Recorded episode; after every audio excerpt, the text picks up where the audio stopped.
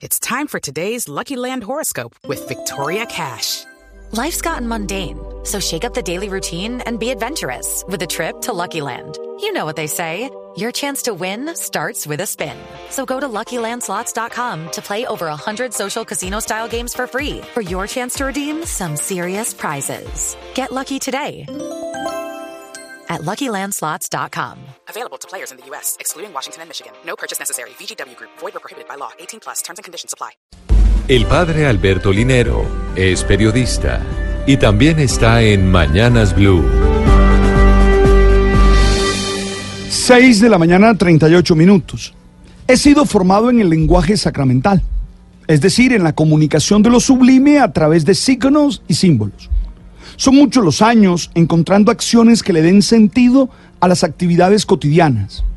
También he leído en el ministerio de los profetas bíblicos muchas acciones simbólicas con las que anuncian y denuncian muchas verdades.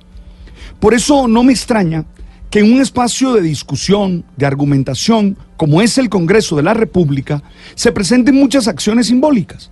Sí, acciones que traten de comunicar de mejor manera las visiones que se tienen de la vida nacional.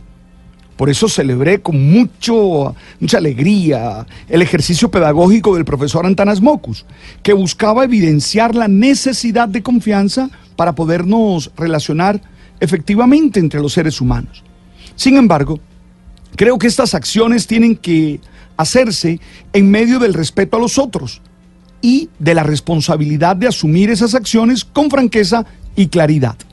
No creo que la acción de lanzar ratas o ratones sobre la curul de congresistas sea realmente una acción que aporte a la construcción de una mejor sociedad. He visto el video que muestra cómo durante un evento de reconciliación, en el marco del Día Internacional de los Derechos Humanos, personas lanzaron desde las barras del recinto de la plenaria del Senado ratones vivos y confeti a los congresistas de un partido que estaban presentes en la sesión.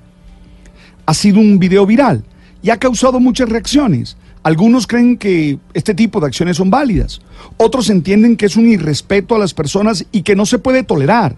Otros se preguntan qué pasa con la seguridad en el Congreso.